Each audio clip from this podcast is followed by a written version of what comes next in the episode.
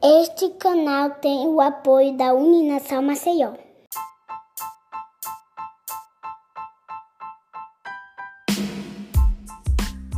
Olá, bem-vindo a mais um episódio do É Freud. Hoje o tema é Mães versus Mercado de Trabalho. E para falar sobre esse assunto, convidamos a advogada Maria Toledo. Maria, muito obrigado por ter aceito o nosso convite aqui do É Freud. E hoje vamos falar sobre um assunto muito sensível, que é a problemática da relação das mães com o mercado de trabalho. E antes de falar propriamente das mães, é, o fato de ser mulher já é uma desvantagem no mercado de trabalho. E aí eu queria saber assim, quais os principais fatores que contribuem para esse desequilíbrio em relação aos homens?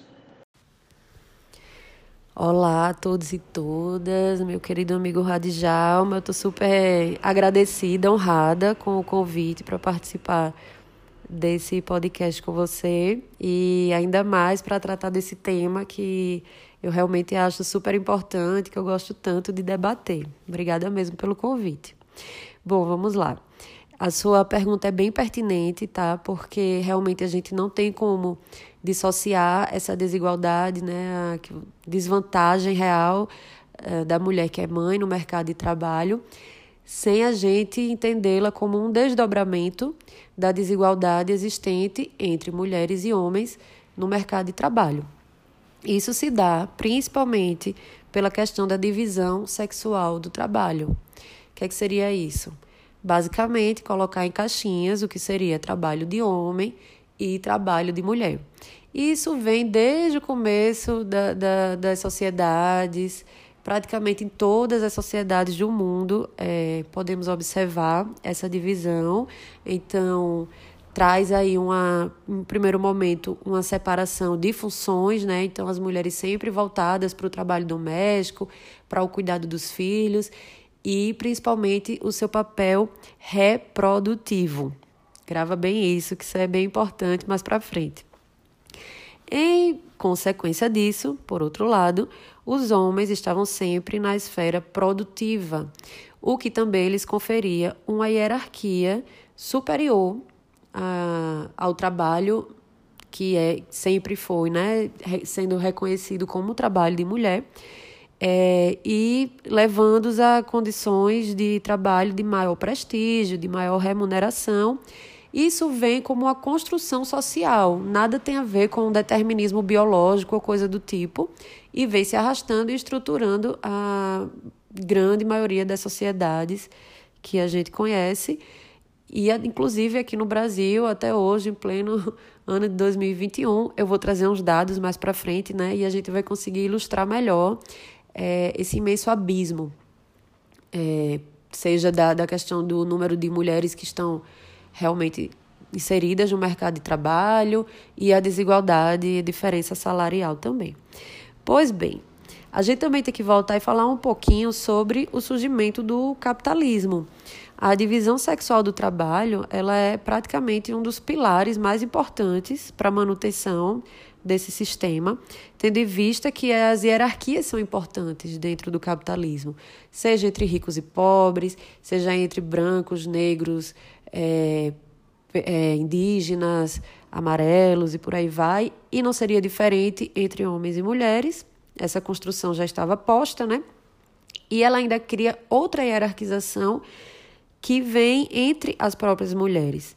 Então, as mulheres brancas, elas eram consideradas como as belas, recatadas e do lar, frágeis, submissas, não podiam trabalhar, né, incapazes de trabalhar, e a sua função principal seria cuidar da casa e procriar os herdeiros masculinos. Já as mulheres negras sequer eram tidas como sujeitos de direito. Então, elas poderiam ser trabalhadoras braçais, elas eram mão de obra explorada e propriedade de seu colonizador eram vítimas de abuso, de violências de toda sorte, é, e também é, exerciam sua função reprodutiva mais para reproduzir mão de obra, já que elas iam ter filhos e filhas negros.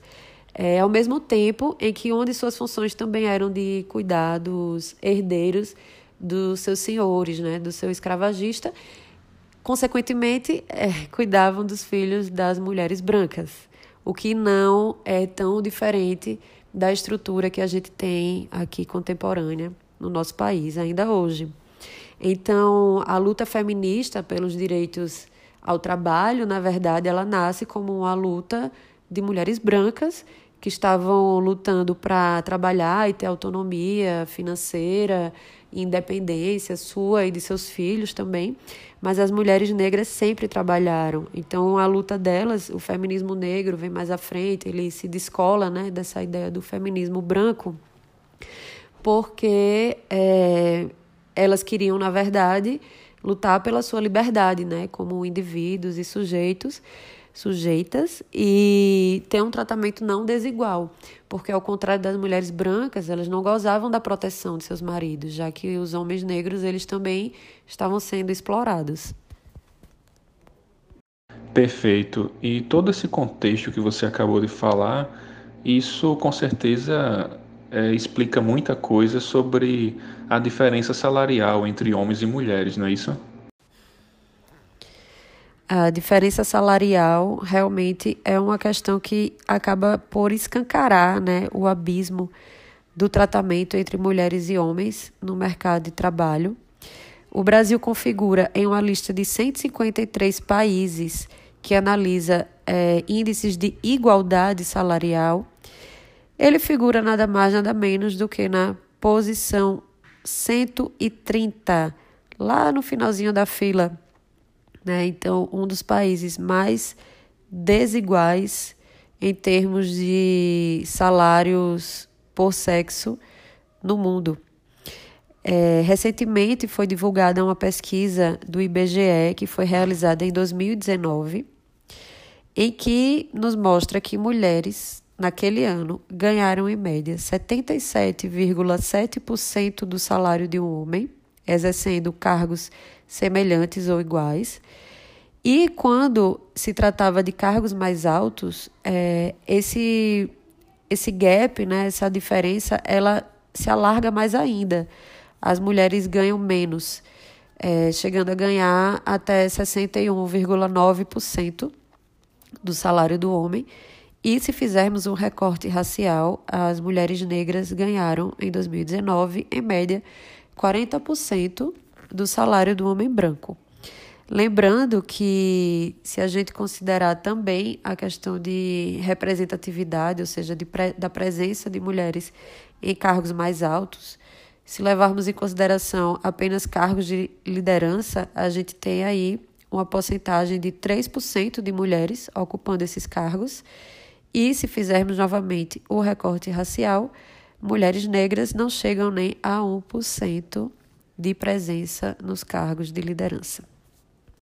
Certo. É, você me deu agora todo um contexto da relação das mulheres com o mercado de trabalho. Mas e quando essa mulher também é mãe? O que é que muda em relação à mãe e o mercado de trabalho? Bom, como a gente viu até aqui, né, temos aí uma sociedade que tem sua cultura estruturada no patriarcado e no machismo, né? É, novamente, por quê? Porque temos uma hierarquia é, entre homens e mulheres, isso está posto, quer queira ou não queira, né? Os dados estão aí para não nos deixar mentir. E culturalmente muito machista por conta dessa questão de valores e, como a gente bem aqui ressaltou, das, uh, dos papéis sociais né, que esperam-se é, entre mulheres e homens e que as mulheres, invariavelmente, é, são aí praticamente empurradas para a maternidade e para os cuidados, né, os papéis de cuidado. Então, é, como que isso impacta né, na questão da, da presença ou não das mulheres como força de trabalho? Essa mesma pesquisa do IBGE, que eu acabei de, de citar, mostrou que em 2019 é, as mulheres elas representavam, na realidade, 54,5% das mulheres estavam é, atuando como força de trabalho, que significa dizer pessoas que estão trabalhando ou em busca de emprego. E entre os homens, 73,7% deles configurava a força de trabalho no país. Mas se fizermos um recorte para a questão de mulheres com filhos e também de homens com filhos, a gente vai entender como que a maternidade de fato é, traz um prejuízo para a mulher e ao mesmo tempo para um homem parece que acaba sendo um aspecto muito positivo como ele passa a ser visto pelas empresas e os empregadores no geral, que é um dado que nos mostra que em lares com crianças de até 3 anos, considerando homens e mulheres entre 25 e 49 anos, apenas 54,6% das mulheres estavam empregadas. Isso lá em 2019, porque depois eu vou trazer a, a estatística de agora a, da pandemia, tá? E em relação às mulheres sem filhos, 67,2% delas estavam empregadas. Agora, se analisarmos a quantidade de homens com filhos, 89,2% estavam empregados. E se analisarmos os homens sem filhos, essa porcentagem é um pouco menor. Ou seja, é um fator que traz para eles uh, mais oportunidades, aparentemente, e retira das mulheres essa oportunidade. Novamente, é, temos que fazer esse recorte de raça. As mulheres negras não chegavam nem a 50% ah, das pessoas com filhos entre 25 e 49 anos que estavam empregadas também naquele ano. Tudo isso por quê? Novamente, porque o trabalho doméstico e reprodutivo continua recaindo sobre as mulheres, porque não temos uma divisão justa de tarefas domésticas dentro dos lares. É sabido que as mulheres gastam, em média, o dobro de horas semanais em relação aos homens, configurando aquela famosa jornada dupla ou tripla, que na verdade coloca a mulher em posição de extrema desvantagem porque trabalho, mesmo que não remunerado, consome tempo, não é verdade? Então, se elas se dedicam mais tempo aos trabalhos domésticos, cuidado, limpeza, organização, né? Todas essas questões de administração doméstica, mas principalmente o trabalho, literalmente, as coisas do cotidiano, né? Cozinhar, lavar, passar, limpar e por aí vai elas terão menos tempo para se dedicar ao trabalho. Não é incomum que elas passem a trabalhar mais em tempo parcial e com isso elas acabam ganhando menos, o que acaba alimentando esse círculo vicioso de dependência, pois com menos renda elas acabam tendo menos autonomia Fora que elas são estigmatizadas né, no mercado de trabalho. Então, na hora de buscar por emprego, fica sempre muito mais difícil que uh, essas mulheres sejam, sejam consideradas né, para as vagas. É, não é incomum também que elas sejam constrangidas durante entrevistas de emprego sobre se elas estão em, na chamada idade fértil, elas são questionadas sobre o desejo ou não de serem mães. Se elas já têm filhos, elas são sempre questionadas sobre com quem o filho irá ficar, se o filho adoecer, é, como que ela vai fazer, porque já espera-se que seja ela a pessoa a se ausentar. O que, para o empregador, liga o alerta de, entre aspas, prejuízo financeiro né? E como a gente está aqui num sistema pautado na busca pelo lucro, é, infelizmente elas passam a ser uma ameaça a esse ideal. Entendi. E a gente olhando agora mais para o cenário das mães, é, quando a gente analisa a determinação do Ministério da Saúde, né, que orienta que a amamentação exclusiva do bebê deve acontecer até os seis meses de vida, é, a gente analisa que a licença maternidade, né, pela CLT, ela só dá direito a quatro meses de licença. Então, quais os prejuízos que isso pode trazer para a mãe e também para o bebê? Bom, são muitos os prejuízos, né? É, vamos começar falando do risco de um desmame precoce, tá? E a consequente privação do aleitamento materno e todos os seus benefícios por parte do bebê, considerando uma mãe que está mantendo é, esse aleitamento exclusivo. A CLT confere à mulher o direito a 120 dias de licença maternidade, né, o que dá quatro meses, e a Organização Mundial de Saúde, por sua vez, preconiza o aleitamento materno exclusivo por seis meses. Né? Então, temos aí uma conta que não fecha. Temos também no Brasil é, um programa que foi instituído pela Lei 11.770 de 2008, que passou a vigorar a partir de 2010, que faculta a empresas que escolham aderir a este programa é, ampliar esse período de licença maternidade por mais 60 dias, atingindo aí essa meta de 180 dias, ou seja, seis meses, em troca de incentivos e benefícios fiscais. Porém, é, a empresa ela só pode aderir voluntariamente, né? não tem nada que obrigue o empregador a conceder é, essa ampliação, a não ser que ele escolha aderir a esse programa. E por que que é, existe esse risco do desmame? Vamos considerar né, a imensa maioria de mulheres sob o regime CLT, que voltariam aos seus empregos com quatro meses e precisariam manter esse estímulo de produção é, por mais dois meses. Né? Então, é, elas já perdem por ficarem longe dos seus bebês, sabendo que a sucção do bebê é o principal estímulo para a produção do leite, tá? E para substituir esse estímulo, elas teriam que ter é, condições adequadas de ordenha é, dentro dos seus locais de trabalho, um ambiente tranquilo, reservado, condições de higiene adequadas e também um local adequado para armazenar esse leite, né, um refrigerador. E isso, sabemos, é a minoria das empresas ainda no nosso país.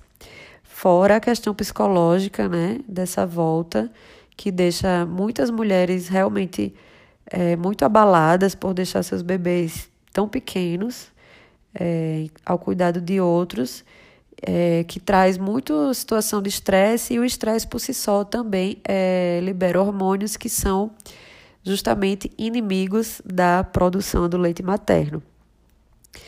É, por outro lado, eu acho que um grande prejuízo também é a questão da quebra do processo de construção de vínculo. E aqui eu não estou nem falando só das mães que amamentam, tá? Eu estou falando é, de uma forma geral, porque a presença da mãe, o contato físico, o olho no olho é muito importante. E quatro meses passam-se muito rápido, o bebê ainda é muito pequeno. E isso também pode ter um impacto psicológico muito grande é, para essa mãe, se ela não tiver o apoio necessário. E todo esse mix de é, curto prazo, é, da falta de, de muitas vezes apoio e de flexibilidade das empresas faz com que muitas mulheres venham a, a abandonar os seus empregos na volta da licença maternidade. A FGV tem uma pesquisa que nos mostra que praticamente metade das mulheres acabam deixando o mercado de trabalho até dois anos da volta de sua licença maternidade. E esses quase 50% não se refere apenas às mulheres que fazem isso por escolha própria, né? É, a, na verdade, a maioria dessas mulheres elas acabam realmente sendo desligadas por parte de seus empregadores. Entendi. É, o Brasil hoje vem atravessando a sua maior crise sanitária, né, em relação aí com a pandemia. E de que forma é, todas essas medidas, como o distanciamento social, é, faz com que as pessoas passem mais tempo dentro de casa, né? E inclusive em home office. É, mas como a pandemia vem influenciando na vida das mulheres e das mães né, em relação ao mercado de trabalho? É, a pandemia ela vem, na verdade, escancarar e, inclusive, ampliar, aprofundar esse problema social da desigualdade. Hoje nós estamos com o menor índice de participação de mulheres no mercado de trabalho dos últimos 30 anos. No terceiro trimestre de 2020, apenas 45,8% das mulheres estavam trabalhando, e esse número tende a aumentar e, infelizmente, com a baixa perspectiva de reversão a curto prazo, né? E mais uma vez, as mulheres que são mães foram inevitavelmente as mais afetadas pela pandemia, é, inclusive na questão da, do desemprego, né? Entre o terceiro trimestre e o de 2019 e o terceiro trimestre de 2020, a gente tem aí uma queda de 7,8% de mulheres fora do mercado de trabalho, aquelas que têm crianças com até 10 anos de idade. E isso corrobora com tudo isso que a gente vem conversando e que com, com toda essa questão da divisão sexual do trabalho, com as mulheres ocupando cargos que são considerados é, menos importantes, que já ocupam os cargos que são menos remunerados e acabam sendo, ficando mais vulneráveis ah, no enfrentamento de qualquer crise que aconteça. As mulheres acabam sendo as primeiras e as mais afetadas. É, a gente tem visto, em contrapartida, um enorme aumento dessa a demanda do trabalho invisível, né, o trabalho doméstico não remunerado e a sobrecarga ainda maior das mulheres por acúmulo de tarefas. Então, aí a gente tem também questões de saúde pública, de saúde mental, é, da saúde financeira, que também acaba impactando diretamente na, na saúde psicológica dessa mulher e, consequentemente, em toda a estrutura familiar. Só que a gente tem que levar em consideração que temos um grande número de lares chefiados por mulheres e mulheres solos, sem parceiro. Né? Então, a situação é bem crítica. Então, acho que com tudo isso que a gente conversou aqui um pouco, é, é urgente né, entender que essas questões elas não podem ficar restritas ao ambiente feminino de discussão. Né? As mulheres já sabem disso, a gente vem discutindo opressão há muito tempo. A gente precisa, de fato, é, ter representatividade, né, ocupar cargos de poder, cargos de liderança é, não só para inspirar e mostrar outras mulheres que a gente consegue, de certa forma, com, mesmo com todos os obstáculos, chegar, chegar lá nessa posição, como também é a única forma de se mover a estrutura da sociedade, né? de, de mexer com essa estrutura. É, a questão da divisão igualitária do trabalho doméstico também é muito urgente, uma divisão justa, porque é, enquanto a gente estiver falando de mulheres é, ficando com a maior parte do tempo dedicado a, a esse tipo de trabalho, a gente está apenas reforçando a falta dessas mulheres no mercado de trabalho, a insuficiência de, de mão de obra no mercado de trabalho. E também a gente não pode só falar em rede de apoio, né, para que essas mulheres saiam para trabalhar.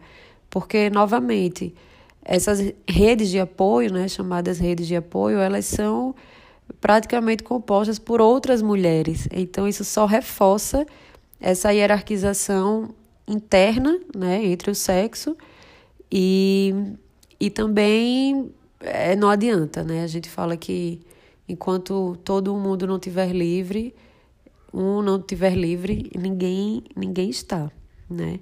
O famoso empoderamento feminino que a gente tanto fala, ele passa, antes de tudo, pela autonomia e a independência feminina, não tem como ser diferente, porque daí então a gente vai poder falar em liberdade de escolha, e por outro lado, a gente só vai poder resolver esse dilema das mulheres terem de escolher entre trabalho e maternidade quando a gente parar de discutir isso apenas pelo viés é da mulher, da maternidade. Então, a gente tem que parar de discutir licença maternidade e trazer à tona a questão da licença parentalidade, chamando a responsabilidade os homens, os genitores, né?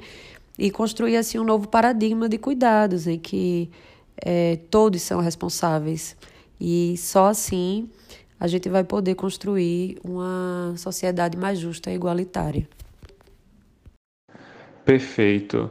E quais seriam as medidas que as empresas privadas, né, principalmente, podem adotar para que as mães retornem ao ambiente de trabalho conciliando a amamentação com seu rendimento laboral?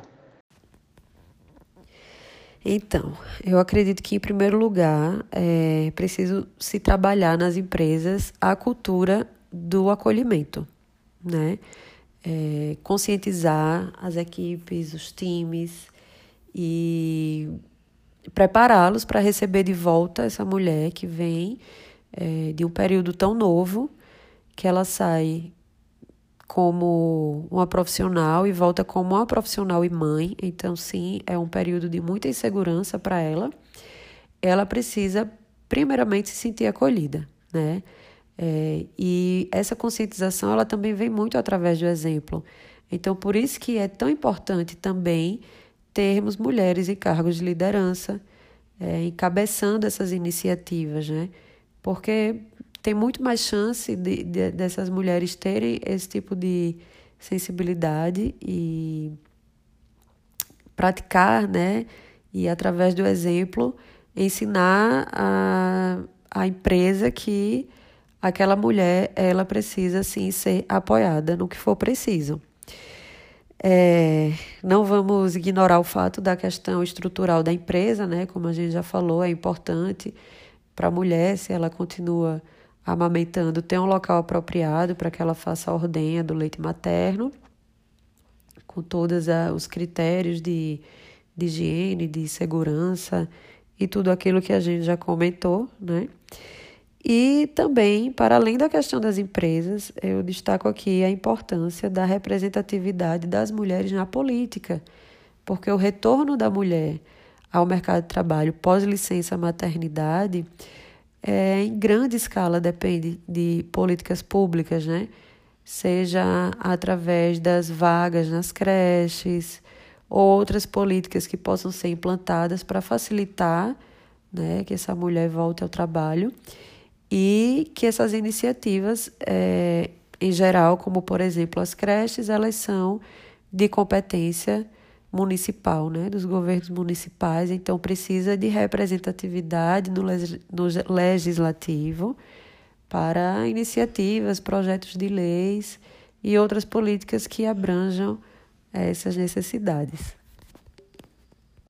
Maria, muito obrigado em nome de toda a nossa equipe do EFROD pela sua participação aqui em nosso episódio. Então, muito obrigada. Eu fiquei muito feliz de participar dessa conversa e eu espero que a gente se encontre mais vezes. Um beijão a todas.